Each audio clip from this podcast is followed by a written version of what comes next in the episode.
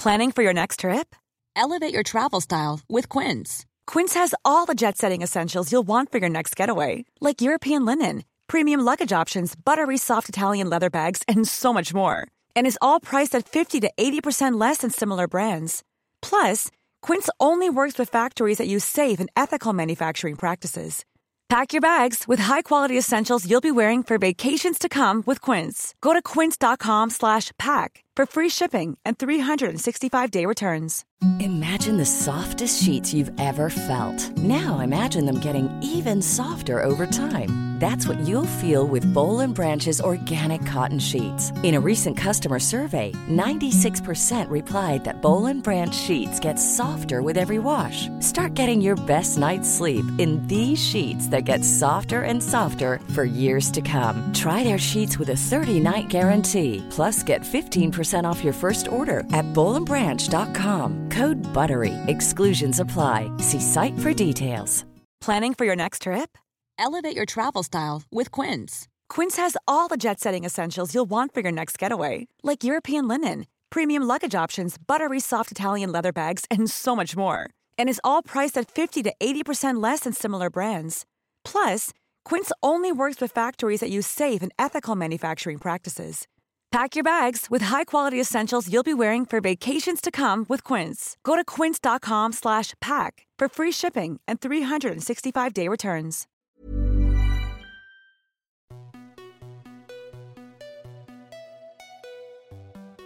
Bonjour à toutes et tous et bienvenue dans le podcast Parents informés. Je suis Charline, la créatrice de ce podcast, qui a pour vocation d'offrir aux parents et futurs parents de l'information sur la grossesse, la petite enfance et l'enfance, sous forme de conversations détendues avec des intervenants spécialisés. Merci à vous tous qui écoutez. Cette semaine, le podcast a dépassé les 1000 écoutes et c'est grâce à vous. Si vous aimez ce podcast, parlez-en autour de vous. Abonnez-vous sur votre plateforme d'écoute pour ne pas manquer la sortie des nouveaux épisodes. Mettez 5 étoiles sur Apple Podcast et partagez-le sur les réseaux sociaux à parents informés plus vous serez nombreux à écouter et plus je pourrai poser nos questions de parents et futurs parents aux professionnels de la parentalité et vous partager leurs réponses. Vous pouvez retrouver tous les épisodes ainsi que leurs notes classées par âge et par catégorie sur le site internet www.parentinformés.fr. Pour ce septième épisode, nous retrouvons Caroline Morel, avec qui nous avions fait le deuxième épisode du podcast sur la rentrée scolaire. En tant que consultante en petite enfance, Caroline anime des ateliers pour les parents à Paris et intervient auprès de nombreux professionnels de la petite enfance. Elle est également la créatrice du Grand Dictionnaire de la petite enfance, écrit en collaboration avec plus de 80 professionnels. Nous abordons aujourd'hui un sujet crucial dans les premiers jours, premiers mois du bébé, à savoir les pleurs.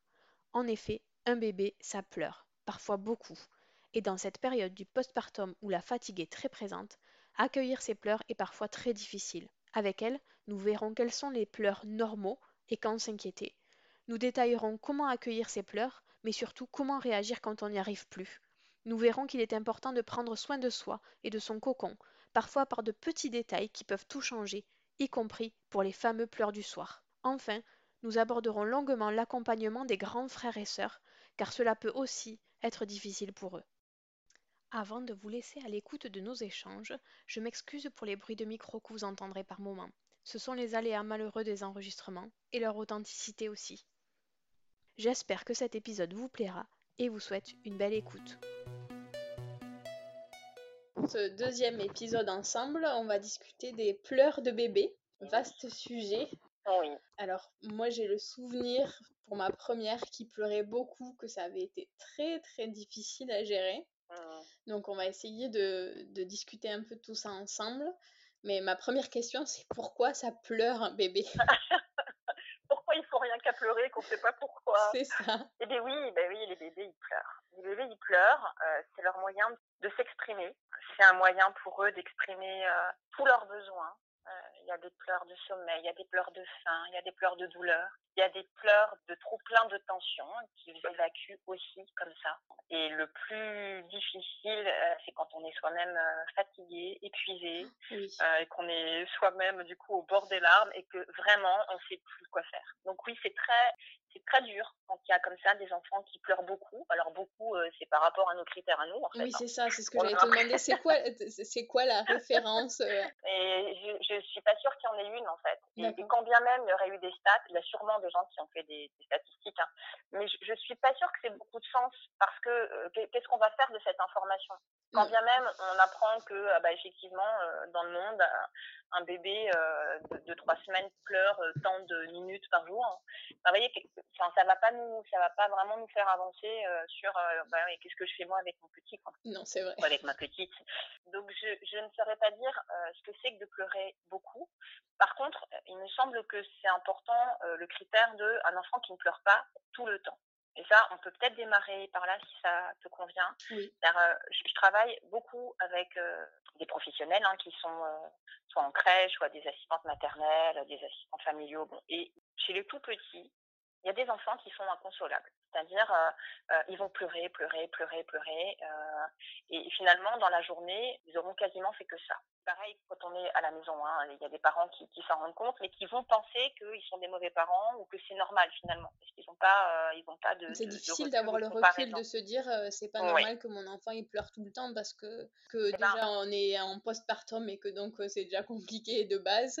Et donc c'est vrai que c'est difficile d'avoir ce recul-là ça, c'est vraiment la, seule, on va dire, euh, l'exception euh, à la règle de oui, c'est normal de pleurer. Euh, un enfant qui pleure tout le temps, c'est-à-dire qui, qui, passe l'immense majorité de, de, de, sa journée et de sa nuit à pleurer et qui ne cesse de pleurer que pour s'effondrer dans le sommeil, mmh ça doit nous inquiéter parce que c'est le signe d'un enfant qui peut être douloureux.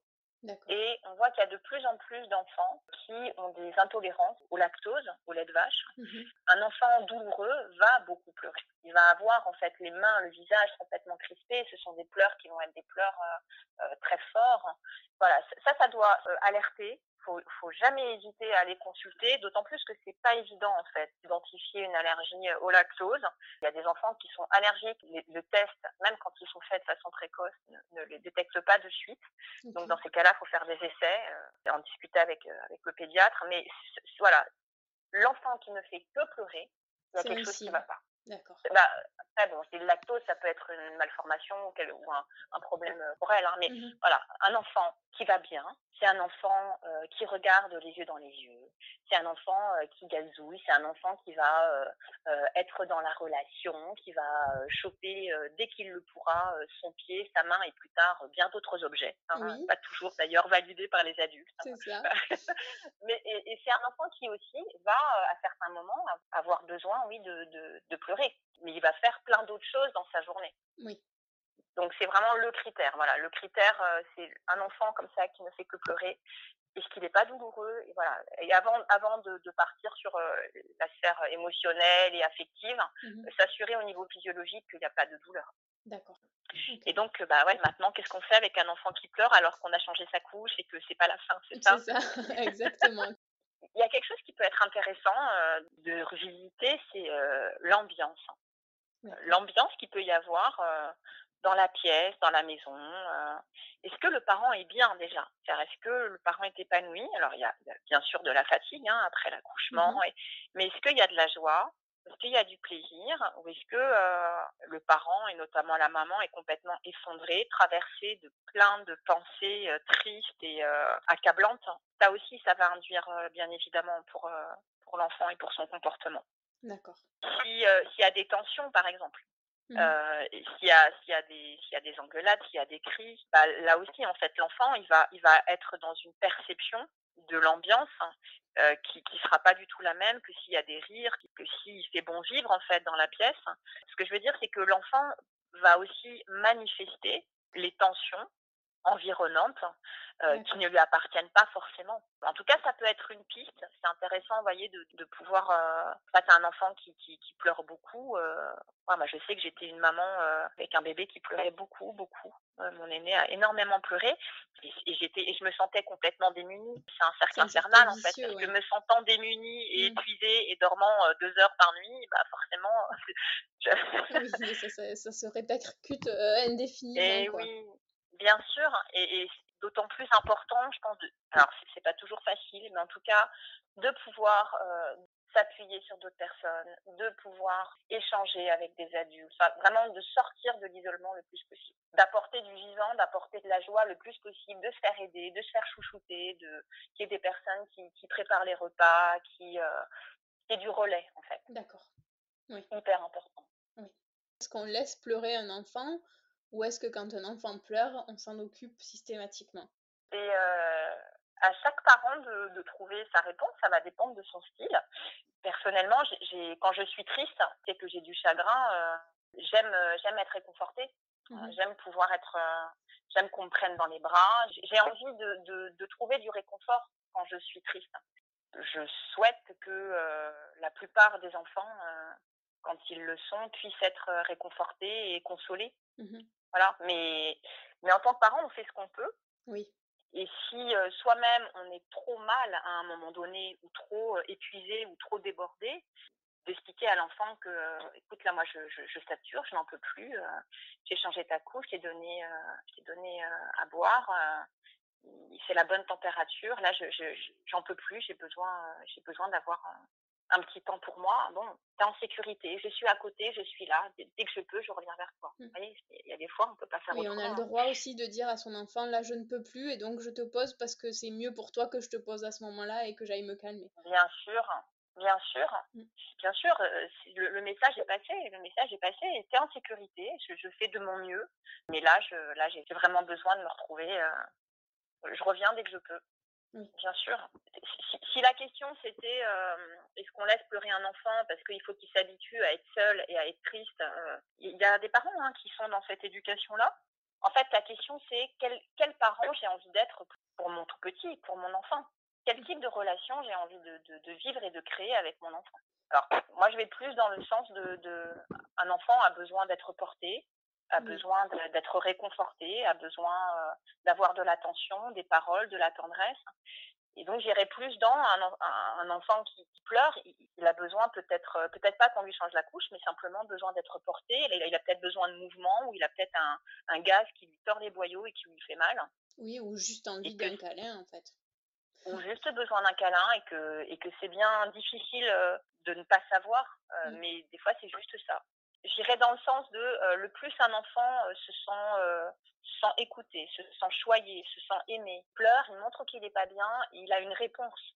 Mais la réponse, ça peut être aussi, écoute, j'ai entendu, mais là je m'occupe parce qu'il y en a d'autres, parfois oui. des enfants. Hein. Ça peut être, bah là je m'occupe, je m'occupe de ton grand frère ou de ou de ton autre sœur ou, ou simplement j'ai quelque chose d'important à faire. Il faut absolument que je termine ci ou ça. Le fait d'avoir une réponse, ne serait-ce que verbale, oui. euh, c'est déjà une relation. C'est pas c'est pas une, une non-réponse où euh, tu peux manifester ton besoin, euh, je, je, tu n'es pas entendu. Vous voyez, c'est pas forcément tout de suite. Dans, il y a des fois c'est pas possible tout de suite d'être disponible parce que il y a le bain de l'aîné ou le repas d'un autre enfant. Enfin, et c'est aussi une des grandes difficultés. Et c'est pour ça que c'est si complexe.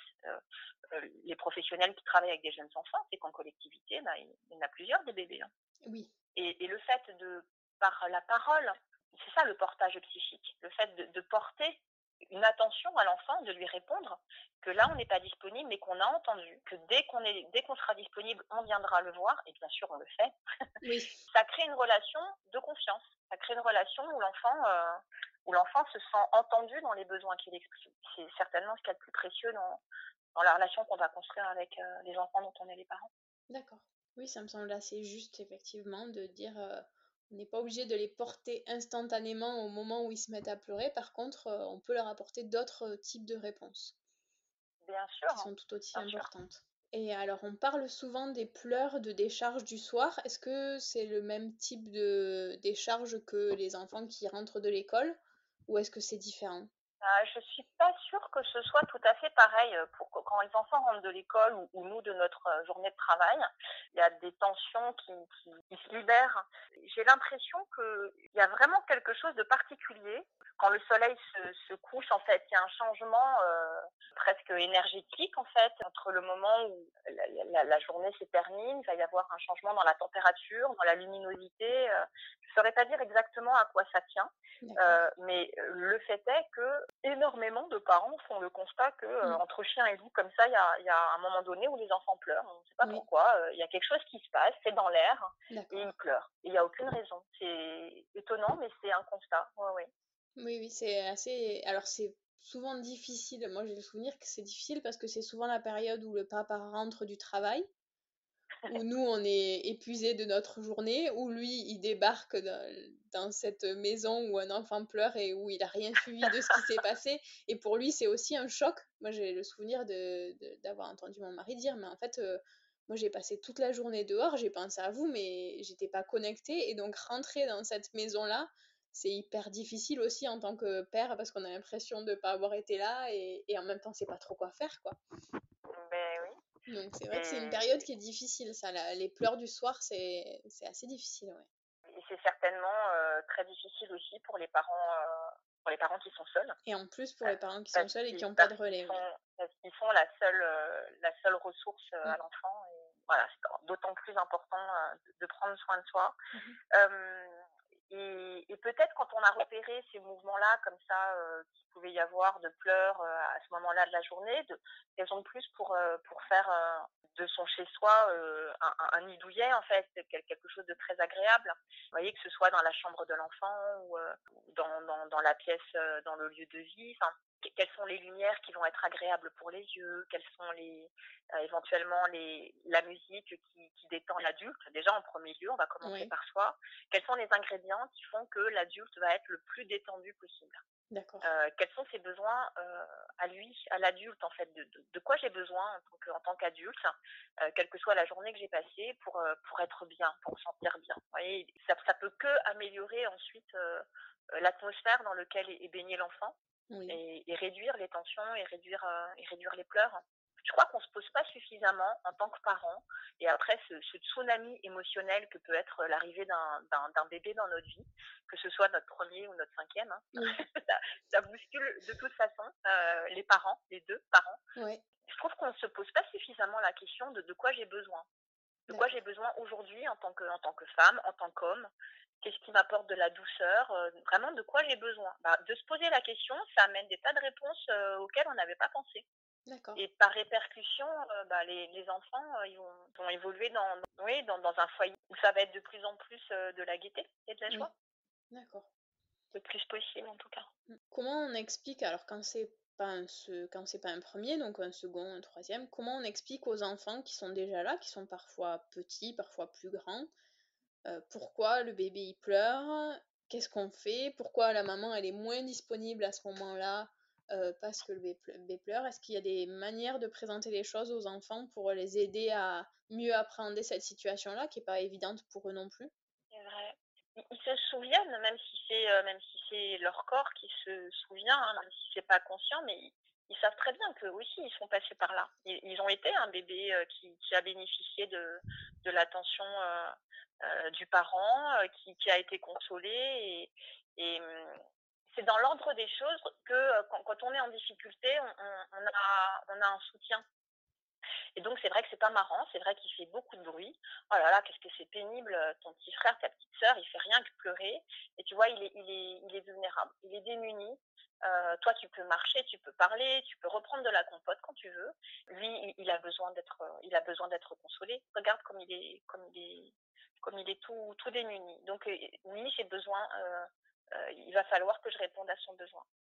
Je pense qu'il y a aussi quelque chose qu'on peut faire bien avant euh, que, que l'enfant naisse, parce que très souvent, on, on vend l'arrivée euh, Oui. euh, du bébé aux aînés comme étant, enfin c'est limite, on, c'est limite, on, on l'a fait pour eux quoi. Ah, tu vas voir, ça va être super, tu vas être grande sœur, tu vas être grand frère, tu vas pouvoir jouer avec. Oui. Super. Et en fait, c'est l'arnaque du siècle. Parce que, non seulement ça vient une éternité plus tard, on en parle, on en parle, puis à un moment donné, il y a un truc qui vient, euh, c'est tout mou, ça pleure, ça fait des bulles, ça fait caca dans ses couches. Enfin, je veux dire, c'est, ça n'a aucun intérêt, ça sollicite toute l'attention euh, des grands-parents. Enfin, tout le monde ne parle euh, que du, du nouvel arrivé. En gros, quand est-ce qu'il repart, quoi? Parce Oui. que franchement, c'est l'intrusion. Et peut-être qu'on peut, euh, peut-être qu'on peut éviter ça. Bien sûr, de, de, de dire euh, à l'aîné ou aux aînés qu'il va y avoir un, un nouveau bébé. Oui. Mais, Mais pas leur expliquer que forcément- ça va jouer tout de suite avec. Oui, c'est ça. C'est ça. Et puis, euh, et puis de, quand l'enfant se plaint, parce que les enfants, ils, ils ont le droit aussi de dire que euh, euh, qu'ils sont pas contents, que l'enfant, il, qu'il les empêche de dormir la nuit, et puis euh, ils ont beaucoup moins d'intention, et puis souvent on, on met pas le décodeur. Moi, j'ai entendu beaucoup de beaucoup de, de parents qui étaient outrés, qui étaient euh, très presque en colère en fait, parce que euh, leur enfant, euh, leur aîné avait dit euh, qu'il voulait que, que le bébé soit mort, par exemple. D'accord. Vous voyez, qui, qui Oui. voulait le jeter, qui voulait le rendre, quand est-ce qu'il qu'il repart euh, bah, Moi, je veux le mettre à la poubelle, ou moi, je, bah, moi, je voudrais qu'il soit mort. Vous voyez, ça, c'est des mots... C'est des mots qui sont mots difficiles que- à entendre en tant qu'adulte. mais- Bien sûr, bien sûr, c'est- des mots de très jeunes enfants qui, avec euh, leur vocabulaire et avec euh, le, peu d'outils qu'ils ont pour dire les choses, vont exprimer simplement que eux, ils aimeraient que leur vie soit comme avant, qu'ils aimeraient avoir plus d'attention. C'est une façon, euh, bien sûr, très maladroite, mais ils n'ont pas d'autres possibilités à ce moment-là pour dire qu'ils sont en difficulté. Et, un parent qui met le décodeur, hein, ou un professionnel qui va mettre le décodeur, ça c'est Françoise Dolto, hein, beaucoup qui disait, euh, on, peut abonder là-dedans. Françoise Dolto, elle disait, mais euh, oui, ils ont le droit. Bah, c'est c'est vrai, t'as raison, c'est pas marrant. C'est à moi de m'en occuper, euh, mais toi, t'es pas obligé de l'aimer.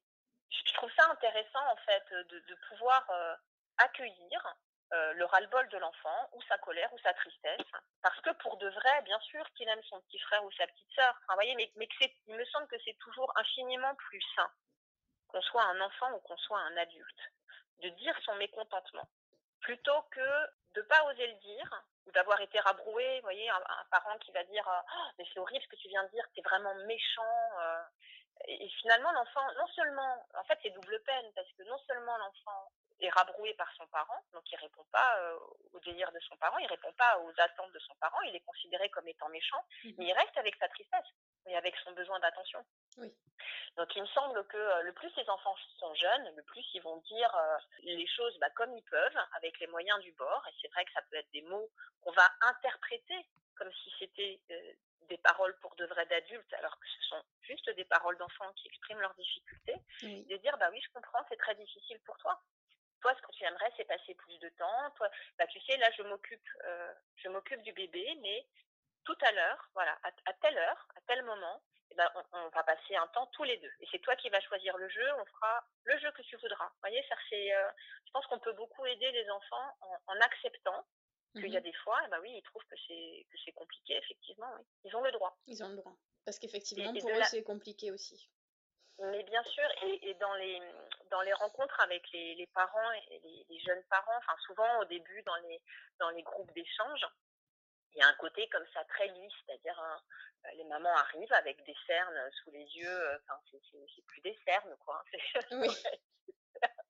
Bon, bah, elles se sont habillées comme elles ont pu, bon voilà. Et puis, euh, mais il y a un côté très lisse. Ah non, mais je suis très heureuse, hein, il est en bonne santé, je suis très très heureuse. Puis euh, le, le deuxième parent aussi, ah non, on est très très content. D'accord. Alors ça c'est la, la première couche. Alors d'accord, ok, c'est super.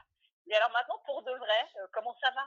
Oui. et, et pour de vrai, en fait, euh, pour de vrai, je pense qu'on est tous à un moment donné à être, oui, émerveillés par cet enfant, dans la joie euh, d'être parent, mais aussi juste crevés, euh, parce qu'on en a ras-le-bol qui pleure, parce qu'on aimerait pouvoir prendre une douche, euh, ou juste se laver les dents, on va être interrompu. Et, et ça, c'est la vraie vie. Et, dans, et dans la vraie vie, oui, c'est fatigant d'être avec un bébé non-stop. Quand on est adulte, on a le droit de le dire en tant que parent. Je crois qu'on ne s'autorise pas suffisamment à le dire en tant que femme. Mhm. Et, et, et les enfants aussi, ils ont le droit de le dire. Vous voyez, ils ont le droit d'avoir des ras-le-bol aussi. Et ça ne veut pas dire qu'il n'y a pas d'amour. Oui, l'un n'empêche pas l'autre. Et, et c'est beaucoup plus sain. Juste pour terminer avec ça, parce que je pense que c'est vraiment important, Charline. c'est- Il y a beaucoup d'enfants qui, du coup, euh, ont été euh, euh, Enfin, il y, a eu une réaction euh, assez violente, en fait, de l'adulte. Oh, mais faut pas dire ça, t'as pas le droit, euh, c'est pas bien, t'es méchant. Et, du coup, il y a un repli sur eux, sur eux-mêmes. Ça va être des enfants qui vont, euh, pour certains, avoir tendance à faire des, trucs en douce, quoi. À jeter un jouet, à, je- à jeter sur la tête de l'enfant, à, voyez, à donner un petit coup. Ça, c'est terrible parce que ils sentent bien que, que c'est que c'est pas juste, que, que l'enfant est beaucoup plus vulnérable qu'eux, beaucoup, beaucoup moins fort que. Mais c'est la tristesse et c'est la jalousie qui s'expriment. Alors qu'un enfant qui peut vraiment aller au bout euh, de sa tristesse, euh, vous voyez, avec un, avec un adulte, euh, tu vas vraiment être à l'écoute, pas forcément le parent, mais ça peut être un grand-parent, un oncle, un ami. Oh, c'est vrai, oh, t'as raison, c'est pas marrant. Et puis en plus, il a fallu faire de la place dans ta chambre. Oh là là, mais c'est vraiment pas drôle. Enfin, vous voyez, on va vraiment abonder dans, dans ce qui est la réalité de l'enfant, c'est-à-dire c'est pas marrant. L'enfant, il va, il va se sentir bien compris, il aura bien pu cracher sa valda, aller au bout de, de ce qui est euh, compliqué pour lui, et puis c'est tout. Et après, il passe à autre chose. Et puis non seulement il passe à autre chose, mais, mais, mais à chaque fois, enfin tous les enfants, euh, à chaque fois ils disent non mais tu sais, euh, moi je l'aime beaucoup. Hein. Oui. moi je l'aime, hein, mon petit frère. Oui. Ok. Donc oui, toujours accueillir plutôt que de juger l'enfant et d'essayer de, de contenir ce qu'il dit. De mettre de la morale là où pour de vrai, qu'on soit adulte ou enfant, de toute façon, on est plein d'ambivalence et, on peut aimer énormément quelqu'un et parfois lui en vouloir un peu, et parfois pas être content, ça fait partie de la vie. Donc je, je trouve qu'on est souvent en tant qu'adulte, en tant que parent ou en tant que professionnel, on est souvent dans moralisateur et, et dans des jugements au nom d'un principe éducatif. Parce que c'est un enfant, je, je vais rien laisser passer, et on a beaucoup plus de tolérance. Euh, par exemple, on, va trouver tout à fait euh, normal euh, qu'un adulte, parce que c'est un adulte, klaxonne ou dise des gros mots, soit injurieux quand il est au volant, par exemple. Ah bah oui, c'est normal, c'est les embouteillages. Ou ah bah oui, ou ah oui, dans le métro, bah oui, il a eu une grosse journée. C'est normal. Par mmh. contre, un enfant, non. Un enfant, il faudrait que ce soit toujours à être poli, toujours euh, très euh, très content de, de, de sa vie. Vous voyez, je me dis, il n'y a, pas de raison en fait. Il faut peut-être avoir la même tolérance euh, que l'on a pour les adultes, qu'on a pour nous-mêmes avec les enfants. Ça pourrait être une bonne piste. Mmh. C'est une très belle conclusion, je trouve. J'ai eu le bonheur de, de réunir 90 auteurs, donc dans un livre qui s'appelle Le Grand Dictionnaire de la petite enfance, où il y a eu euh, des personnes formidables, comme euh, par exemple pour les pleurs, euh, c'est Isabelle Salomon qui a, qui a écrit sur, sur l'entrée des pleurs. Et bon, il y a eu des personnes comme Catherine Guéguin sur les, les neurosciences affectives, les émotions. Enfin, voilà. Donc, Et dans ce livre, j'ai écrit sur la notion de respect. Voilà, et ça a été aussi ma conclusion sur finalement de, de, de nous comporter euh, dans la relation avec, euh, avec les enfants comme on aimerait, euh, qu'on aimerait soi-même recevoir en fait. Oui, être aussi juste avec eux qu'on aimerait que les gens soient juste avec nous. Ben, en tout cas, peut-être pas plus, mais en tout cas pas moins. Oui. Et il me semble quand on regarde un peu, quand on, quand on se penche un peu sur notre, sur nos habitudes relationnelles avec les enfants, je, constate qu'on exige des choses des très jeunes enfants qu'on se permettrait pas du tout. on n'aurait pas du tout la même exigence pour un adulte. C'est vraiment très intéressant. merci.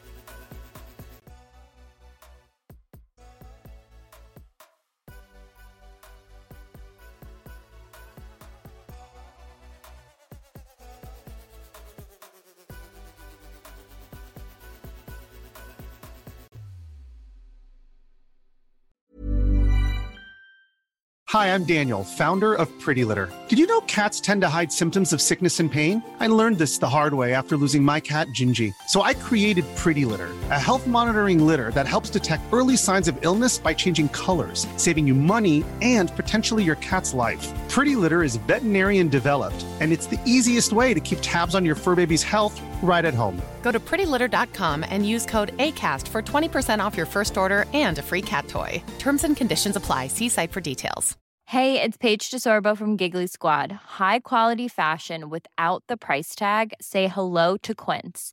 I'm snagging high-end essentials like cozy cashmere sweaters, sleek leather jackets, fine jewelry, and so much more. With Quince being 50 to 80% less than similar brands. And they partner with factories that prioritize safe, ethical, and responsible manufacturing. I love that. Luxury quality within reach. Go to quince.com slash style to get free shipping and 365 day returns on your next order. Quince.com slash style.